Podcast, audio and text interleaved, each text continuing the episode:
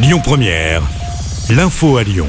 Bonjour Rémi, bonjour Jam et bonjour à tous. La France va rendre hommage à Jean-Paul Belmondo. Un hommage national est prévu ce jeudi aux Invalides à Paris. L'annonce a été faite ce matin par l'Elysée. La légende du cinéma français qui s'est éteinte hier à l'âge de 88 ans. Depuis hier, les hommages se multiplient.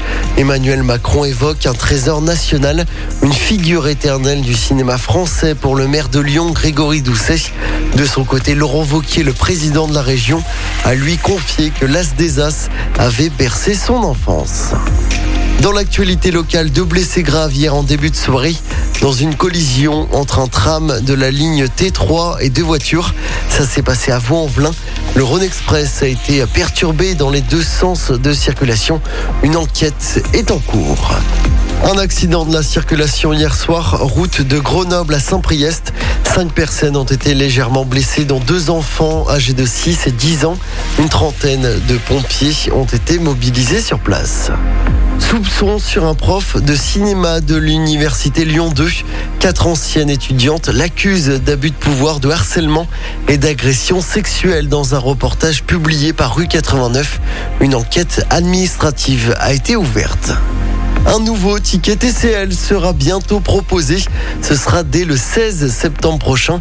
C'est pour inciter les familles lyonnaises à prendre les transports en commun plutôt que la voiture. Ce ticket remplace l'ancien ticket famille. Il coûte 6 euros la journée pour un groupe de 2 à 5 personnes avec au moins un adulte et un enfant mineur.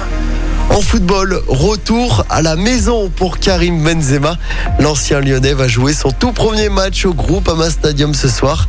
L'équipe de France affronte la Finlande dans le cadre des qualifications au Mondial 2022. Et selon le sélectionneur Didier Deschamps, Karim Benzema a hâte de jouer au Parc OL devant le public lyonnais. C'est un moment euh, particulier sur le plan émotionnel euh, pour lui parce que Lyon il y a passé beaucoup d'années, il est attaché euh, à cette ville, à ce club. Je ne vais pas parler à sa place. Il a de la famille certainement beaucoup d'amis ici, donc évidemment c'est un match spécial pour lui et ça ne peut que lui donner encore déjà qu'il en a beaucoup d'énergie positive. L'équipe de France doit se relancer après son match nul en Ukraine samedi dernier. France-Finlande avec donc Karim. Écoutez votre radio Lyon Première en direct sur l'application Lyon Première, lyonpremière.fr et bien sûr à Lyon sur 90.2 FM et en DAB+. Lyon Première